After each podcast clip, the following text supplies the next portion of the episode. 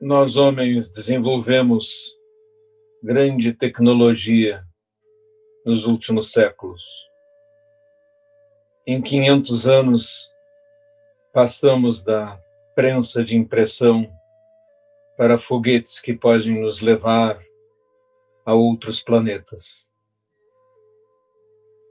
Passamos em poucos anos de grandes dificuldades de comunicação, lentas viagens, para viagens na velocidade do som ou perto dela, e para comunicações baratas e instantâneas que nos permitem a existência de algo como o Daisen virtual.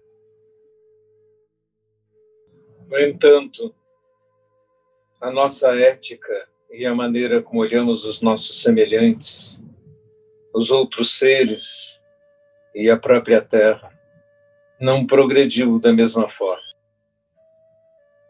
Continuamos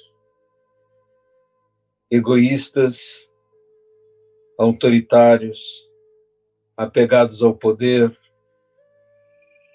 apegados à riqueza, e assim não progredimos espiritualmente se comparados aos tempos do próprio Buda, 2500 anos atrás.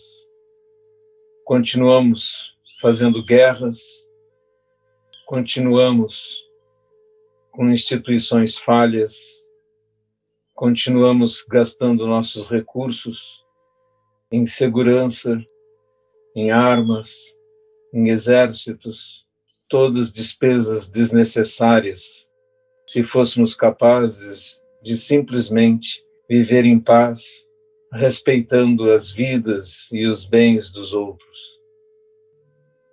O foco do budismo é todo na mente, no sofrimento, nas causas do sofrimento, na maneira como pensamos, falamos, agimos.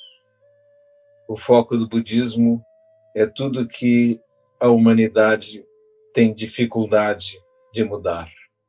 Nós sentamos em zazen para mudarmos nossas mentes, mudarmos a nós como seres humanos e o mundo em volta, na esperança que possamos espalhar essa sabedoria para que o homem use seus recursos para o bem, as suas mentes, para a bondade, para a compaixão.